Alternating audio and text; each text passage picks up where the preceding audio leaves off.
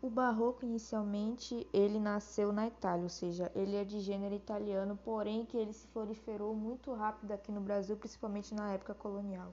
E um bom exemplo disso, somente dos poemas, é Gregório de Matos, que foi um grande autor é, do poema barroco, na verdade um grande símbolo do poema barroco, e ele escrevia principalmente baseado na, eh, na Bahia, em época colonial, obviamente, e é, seu, seus poemas eram caracterizados por ter uma espécie de uma espécie de drama e também era baseado na escravidão.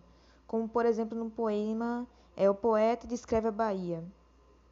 A cada canto um grande conselheiro que nos quer governar a cabana e vinha, não sabem governar sua cozinha e podem governar o mundo inteiro. Em cada porta um bem frequente olheiro e que a vida do vizinho e da vizinha pesquisa, escuta e espreita a esquadrinha, para levar à praça e ao terreiro. Muitos mulatos desvergonhados, trazidos sobre os pés, os homens nobres, posta nas palmas toda a picardia. Estupendas usuras nos mercados, todos os que não furtam, muito nobres, e eis aqui a cidade Bahia.